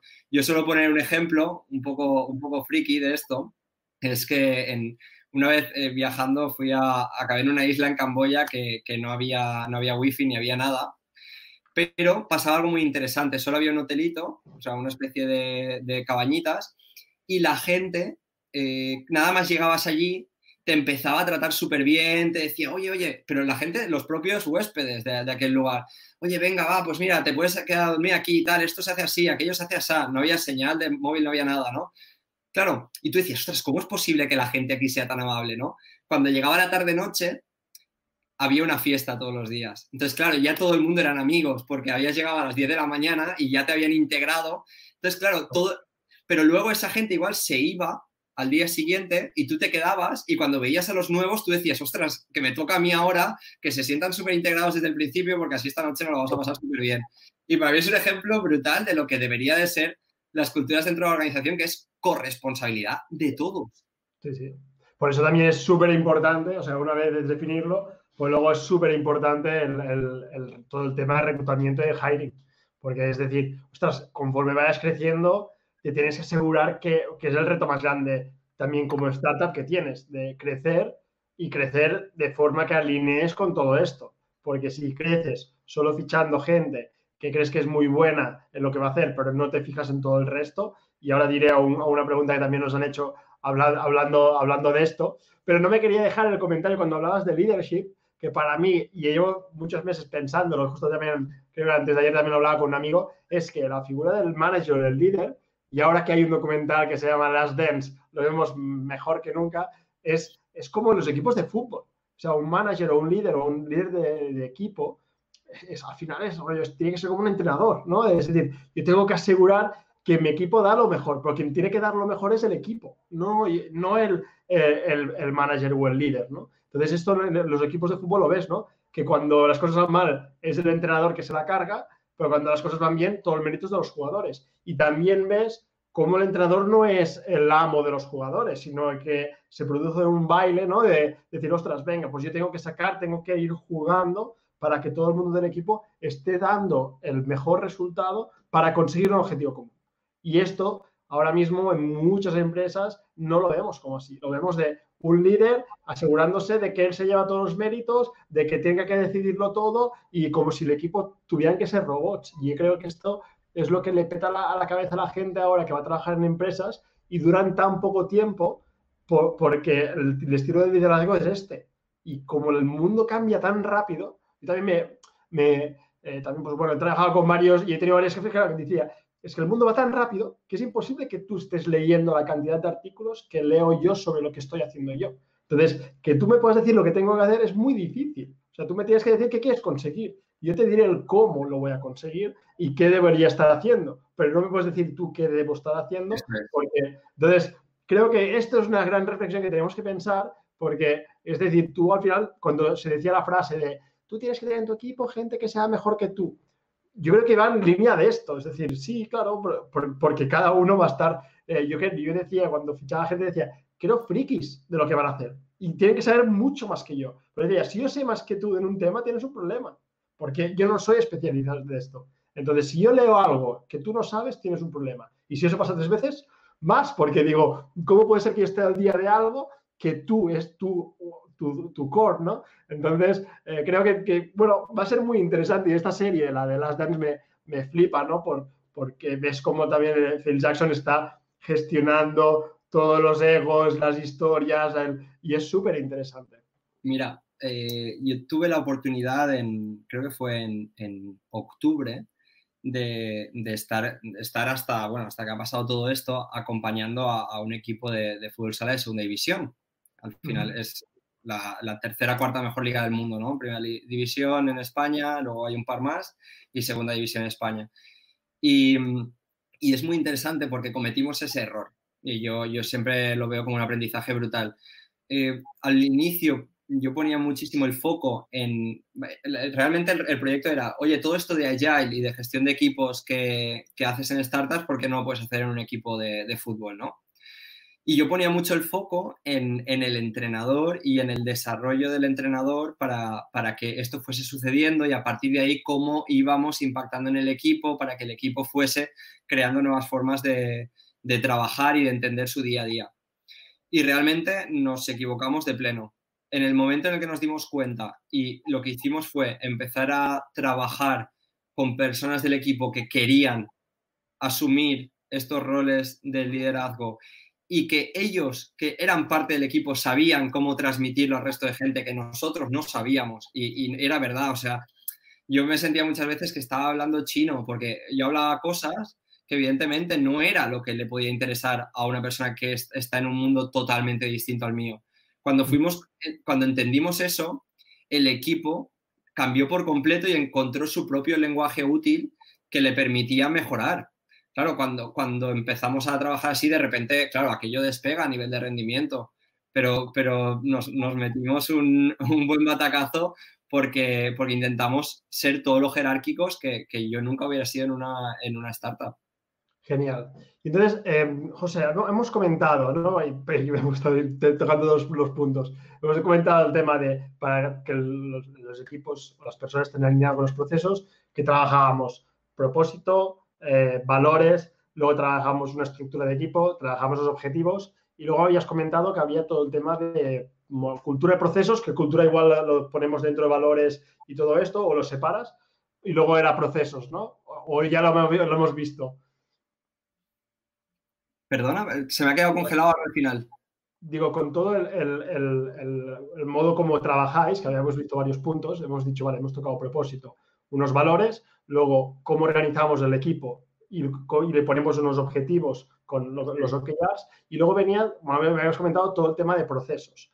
¿Qué, es lo que trabajáis a nivel de procesos o cómo lo hacéis o si lo hemos visto ya? El journey del empleado. Eh, vale. De, la persona que trabaja dentro de la organización. Mira, eh, es que es lo que lo has dicho tú ya. El recruiting pues imagínate, ¿no? Que, tú estás reclutando por habilidades Y, a ver, hay una frase que a mí me encanta que es que la gente contrata por lo cuantitativo y despide por lo cualitativo. y, yo lo, veo, lo veo clarísimo y todo el rato, ¿no? Entonces, em, creo que, que tus procesos de recruiting, desde el momento, ojo, porque para mí el proceso de recruiting se inicia cuando existe la necesidad, no del puesto, sino la necesidad del negocio. Y a partir de ahí entendemos qué contribuciones hay, qué roles puede ser, tenemos en cuenta quién puede asumir ese rol, porque igual estamos buscando fuera lo que ya podríamos tener dentro de la organización, ¿no? Y a partir de ahí ir quemando etapas. Claro, si tú trabajas todo esto con una perspectiva muy alineada con todo lo que hemos comentado hasta ahora, evidentemente el resultado final que vas a tener no tiene nada que ver, ¿no? Sobre todo si, planteas, ostras, eh, este, este, este, proceso de recruiting quiero que también sea el inicio del proceso de onboarding. Es decir, yo quiero que la, persona cuando se incorpore dentro de la organización sepa cuál es la contribución del equipo al propósito de la empresa. Cuáles eh, los, objetivos que, se han fijado, los OKRs que se han fijado para este trimestre, de qué objetivos él podría ser owner en el corto plazo, eh, qué se espera de, de, su rol, porque claro, sobre todo en, en, entornos cambiantes, que es la primera vez que contratamos a este tipo de perfil. Entonces, ¿qué esperamos de ti? ¿Cómo lo esperamos? ¿Cómo se vive en la organización? Y hay un trabajo que es parte del proceso de recruiting, pero hay otro trabajo que, tú sabes mejor que nadie que viene antes, que es haber comunicado y haber explicado muy bien lo que eres, cómo eres y, lo que te gusta, porque claro, evidentemente a partir de ahí todo es mucho más fácil. Claro, cuando tú llegas a una organización, cuando llegas a una organización, haces un proceso de recruiting o, o ayudas o acompañas a hacerlo y una persona te dice, ah, mira, sí, sí, os conozco, mira, sé que vuestros valores son estos cuatro valores, este es el que más me gusta, vi esta publicación en LinkedIn que hablaba de esto, luego en Instagram no sé qué, guau, qué interesante, fíjate, yo es que soy muy friki de eso también, claro. No, no, es que es lo que... Eh, la comunicación cambia por completo.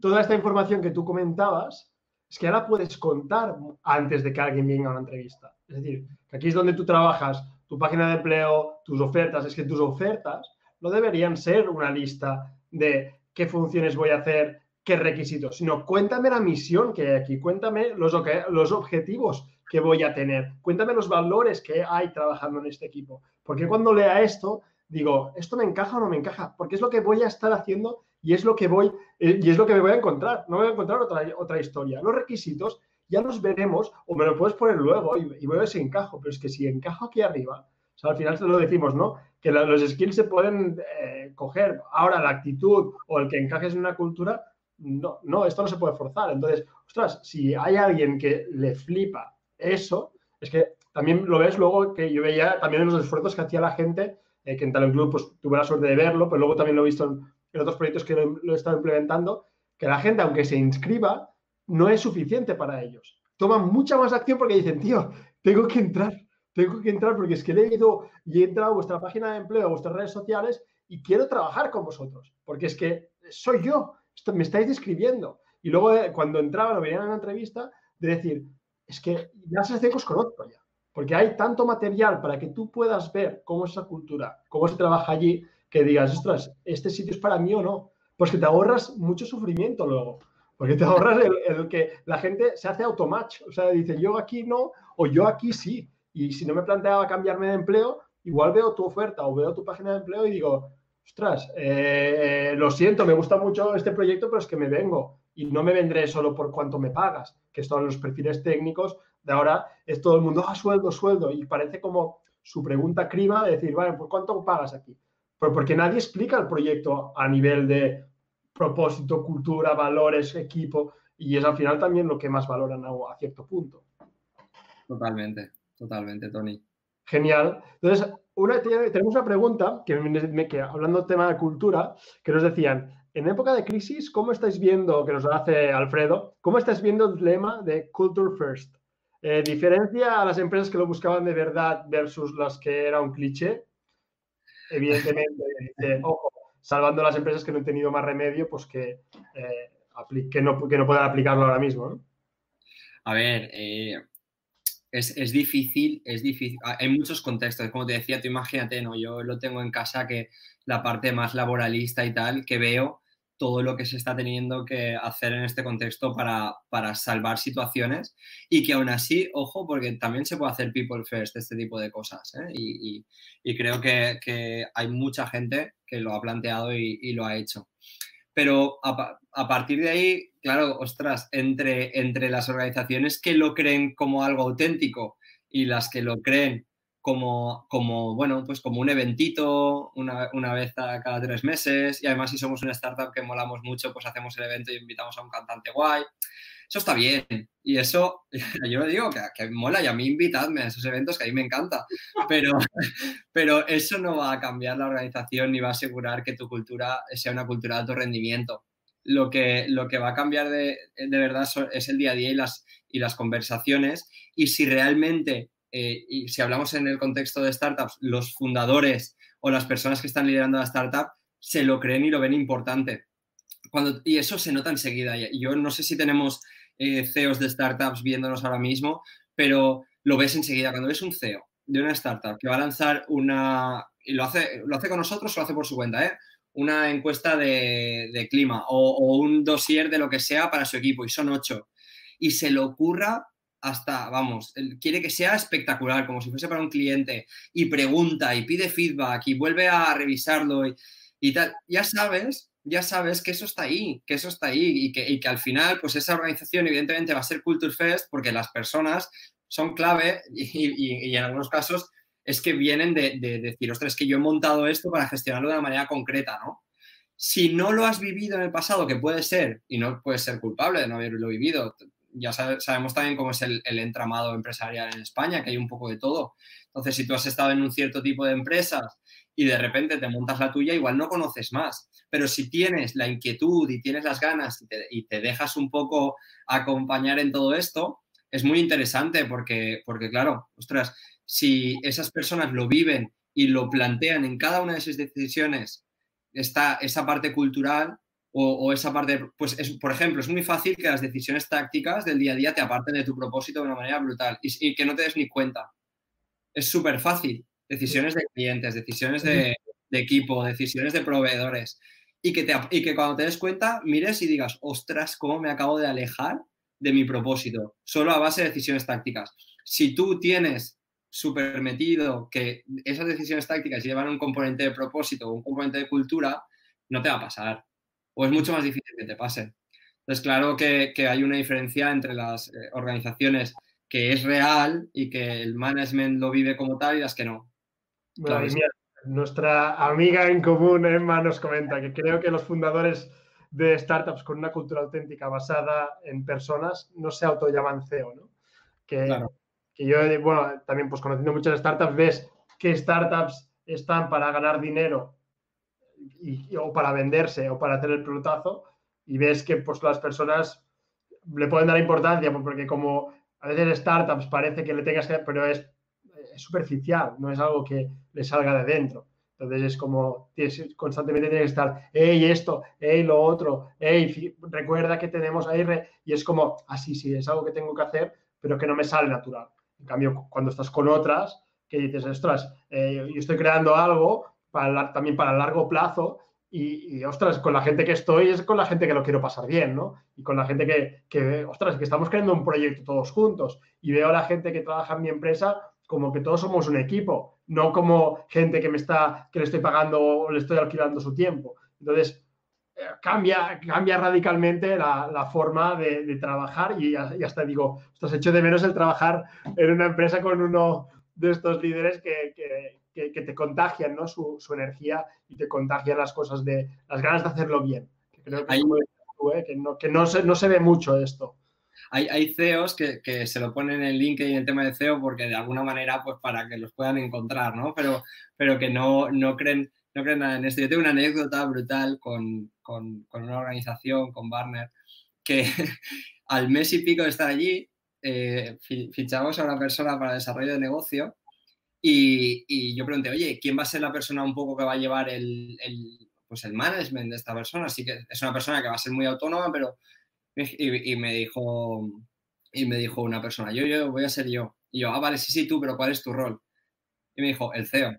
Y yo, ostras, no, eh, habían tenido, tenía una cultura, eh, los founders, tan, tan eh, bonita de, de, no jerarquía, de, de estar súper cerca, de, realmente estar súper preocupados, que yo realmente no había percibido ninguna diferencia entre el COO, el CEO y el CFO.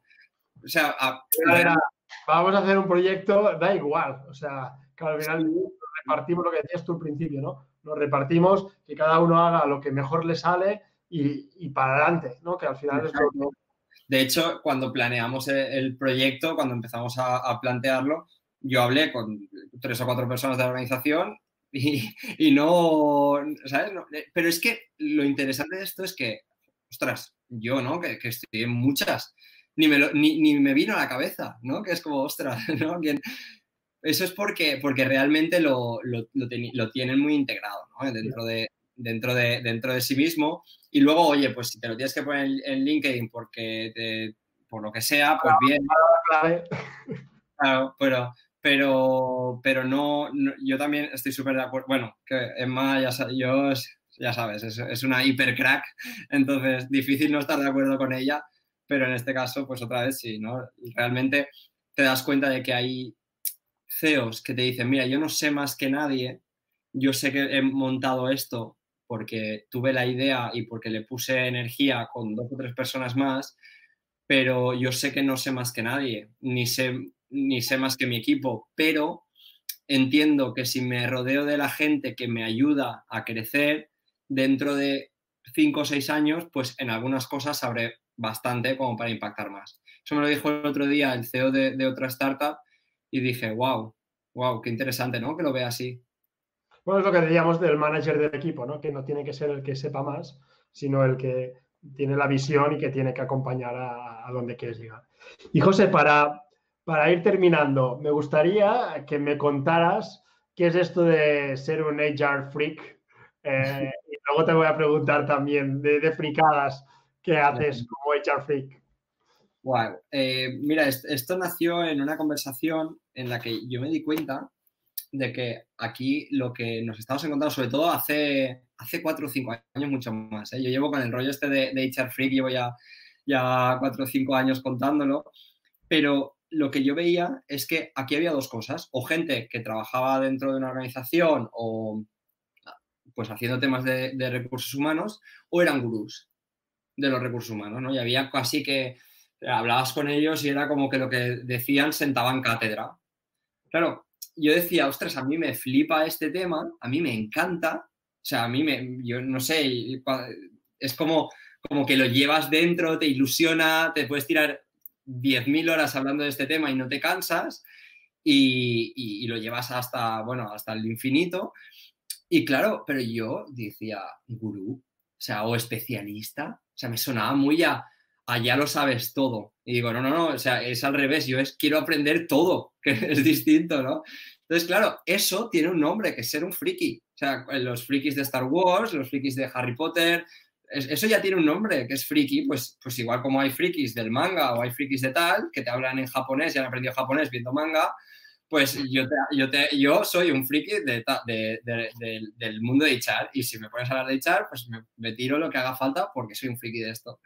Entonces, yo lo veo un poco así, ¿no? Que es querer aprender, estar muy loco con este tema, que realmente sea algo que te apasiona, que aunque no cobrases por esto, harías más o menos lo mismo, no sé, que, que, te, que te flipa, ¿no? Al final, que te levantas por la mañana. A mí me pasa que cuando haces ciertas cosas dentro de las organizaciones y las estás viviendo, yo mismo digo, ostras, José, relájate un poquito.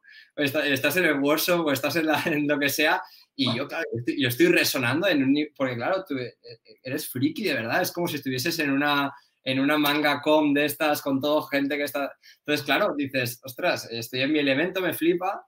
Y, y eso es lo que yo considero ser un friki, ¿no? Ser súper apasionado y que no simplemente aprendes cositas para, para implementarlas, sino que te has dado cuenta de que hay un montón de cosas alrededor que no son precisamente HR pero que tienen un componente de gestión de personas brutal y que tú puedes atraer y, remodelar y refabricar y poner al servicio pues, de, tu propósito en todo lo relacionado con gestión de personas. Por ahí un poco te podría decir que te van a... pedir permiso para también ponérmelo yo. sería HR and Marketing Freak. Sí, sí, adelante, adelante. De hecho, de hecho, tendríamos que crear un canal de Slack de HR Freak. Eso lo veo una función.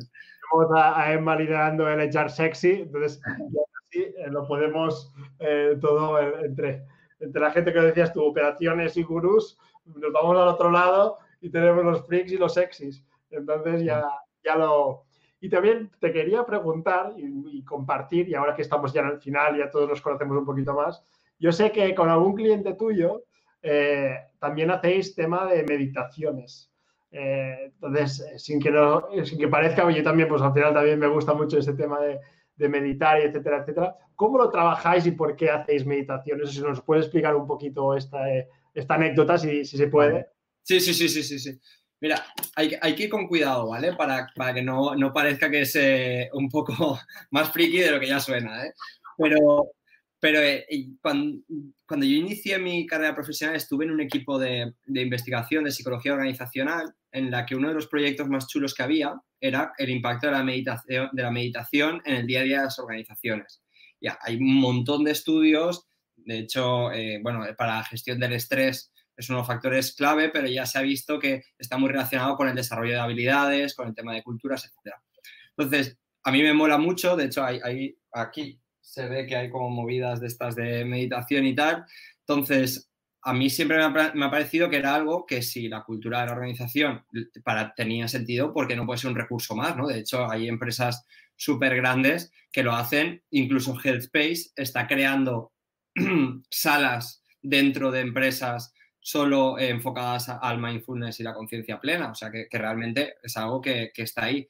Entonces, eh, lo que está sucediendo es que fruto de todo lo que está pasando ahora en el entorno, todo el tema del confinamiento, etcétera, hay algunas organizaciones que nos han dicho, ostras, ya que estamos haciendo todo un proyecto juntos y estamos tal, ¿por qué no nos ayudas un poquito con el tema de habitación. Yo no soy experto, he estado, he estado en distintos sitios, etcétera, pero no soy experto y lo que dije es, oye, si lo que quieres es un facilitador de mindfulness, pues buscamos a alguien que seguro que hay gente súper pro, pero lo que podemos hacer es crear una especie de sanga, ¿no? Un pequeño, un pequeño lugar en el que nos podamos sentar pues a meditar, a hacer mindfulness, a hablar sobre conciencia plena, emociones, etcétera.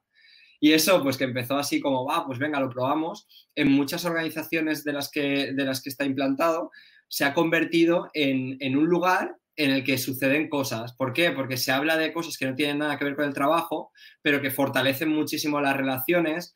Ahí sí que rompes silos a un nivel brutal. Y es una forma, bueno, pues distinta de, de, aportar cosas siempre y cuando tenga, tenga, sentido para la cultura de ese equipo, porque habrá muchos equipos que no, ¿no? Pero en ese caso concreto o en esos casos, pues, pues es bastante divertido porque, claro, cuando de repente ves que hay personas que llegan y te dicen, ostras, eh, vamos a, me he hecho una meditación esta mañana antes de una reunión de 10 minutos, pero la reunión era importante y justo me he conectado con no sé quién y la hemos hecho juntos y nos hemos puesto una meditación guiada y hemos entrado a la reunión súper enchufados, la reunión era de dos horas y en una hora y cuarto con muchísimo foco, oye, esto, aquello, tal, no sé qué, no sé cuántos. dices, oye, evidentemente no es la fórmula del éxito, pero mola, ¿no? Que, que, dos personas se hayan unido a compartir algo más allá que trabajo para luego hacer mejor su trabajo. Eso está guay.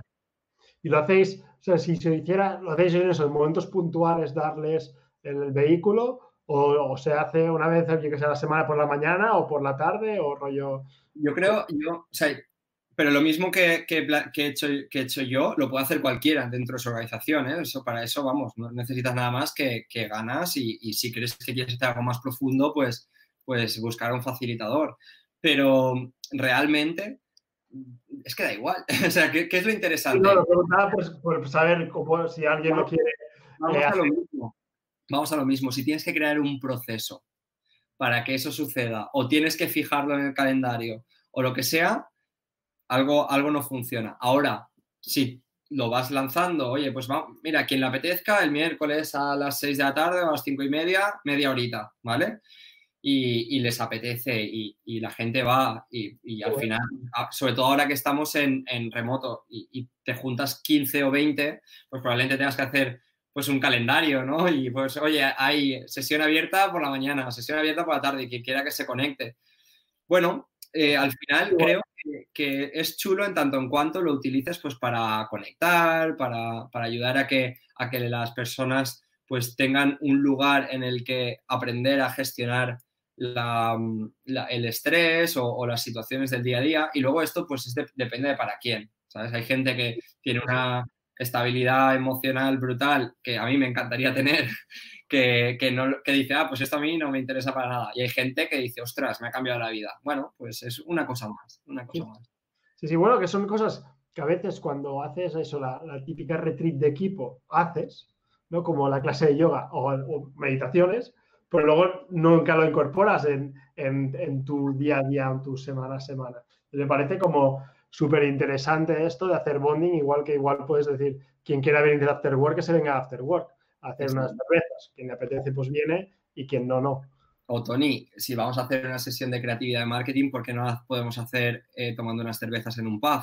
Exacto, también. Lo mismo, sí, sí, sí, Bueno, José, mil, mil gracias. Mi amiga también comentan. Eh, Michael Gurion nos dice que, que, también contrató para un cliente una habitación y salió bien y también nos animan a hacer el canal ¿eh? de, de HR Freaks, o sea que... Qué guay, eso sería muy chulo. Puedes recoger el guante y Emma nos dice que lo que sea antes de ser un, un rancio HR. sí. En eso estamos de luchar. Pues mira, José, para terminar, si quieres soltar una frase o un mensaje para todo el mundo de, que, para que se una a los HR Freaks, de la gente que aún tenemos unas veintipico personas conectadas en en, LinkedIn y unas 10 en, YouTube. Ostras, eh, una frase. A ver, yo lo que, lo, que puedo aportar, si puedo aportar algo, es, eh, creo, que tratemos de ser valientes a la hora de, gestionar nuestras, nuestras formas de hacer gestión de personas, valga la redundancia. Y que, y que nos, nos, atrevamos a hacer cosas nuevas, que nos atrevemos a probar y a, tratar de que, de que, People realmente se convierta en, un factor de, negocio y, al final que podamos posicionar a, la gestión de personas o a las personas en el corazón de las organizaciones de verdad. Creo que, creo que ese es un poco el reto que tenemos y que ahora es un momento brutal porque, ostras, es que en cada reunión, en cada, en cada conversación, yo lo estoy viendo más, más palpable que nunca. evidentemente yo soy un believer de esto, pero ahora o sea, ya no, sé lo que hay después de Believer, pero, pero estoy ahí. estoy ahí porque, porque es que es brutal. Es que, es que las organizaciones que no estén ahí o no quieran estar ahí, no sé qué van a tener que hacer, pero esta ventaja competitiva se la van a perder. Exactamente. Yo creo que también, como lo que decía, ¿no? Que ahora el, ya no solo el que ofrece, sino también el propósito y poner las personas por delante. Y también ayudar a nivel de employer branding, comunicar lo que estás haciendo también por las personas, va a ser súper, súper, súper clave porque también eso te va a determinar quién se queda contigo y también a quién vas a traer gracias a, vivir esos valores o, esa cultura que ya tienes o que estás construyendo. O sea, que, esperemos, yo creo que con esta charla yo he aprendido un montón. Pero yo también, yo también. Que, nos está también comentando y nos está dando eh, las gracias y esperemos eso, que las empresas también pongan, como decimos siempre, primero las personas antes de los clientes, el dinero y todo eso, que, al final es lo que vemos que a largo plazo eh, da mejores resultados. Y nada, José, agradecerte un montón tu generosidad por estar aquí. A ti. Y a todos vosotros que aún estéis comentando, conectados y los que vais a ver el vídeo luego, también mil gracias. Y, y, nada, mil gracias por estar aquí. Ya sabéis, a ser HR Freak. Un abrazo. Hasta luego. Hasta luego. Hola, soy Tony otra vez. Y antes de que te vayas, un par de cosillas. Uno, si quieres seguir aprendiendo de atracción de talento, employer branding, inbound recruiting o de recursos humanos en general, en formación.tonyjimeno.com tienes más de 50 recursos gratuitos, como entrevistas como esta, webinars, guías, plantillas y mucho más. Recuerda, puedes acceder a todos esos materiales de forma gratuita en formación.tonyjimeno.com. Y segundo, si quieres formarte o formar a tu equipo sobre estos temas, me puedes escribir sin problemas para hablar de tus objetivos y tus retos en mi página web, porque hago formaciones in company y también consultoría para poderte ayudar a implementar las estrategias que necesites, conseguir tus objetivos y sobre todo resultados en poco tiempo. Para mí será un placer colaborar contigo. Y por último, si quieres seguir aprendiendo y no te quieres perder nada, puedes suscribirte a nuestra newsletter en tonyjimeno.com barra blog, repito, tonyjimeno.com barra blog para recibir una vez por semana un email con artículos, post y todos los nuevos recursos que lancemos. Si te suscribes, espero que la disfrutes y estamos en contacto y nos seguimos en LinkedIn. Que tengas un día genial y un feliz reclutamiento.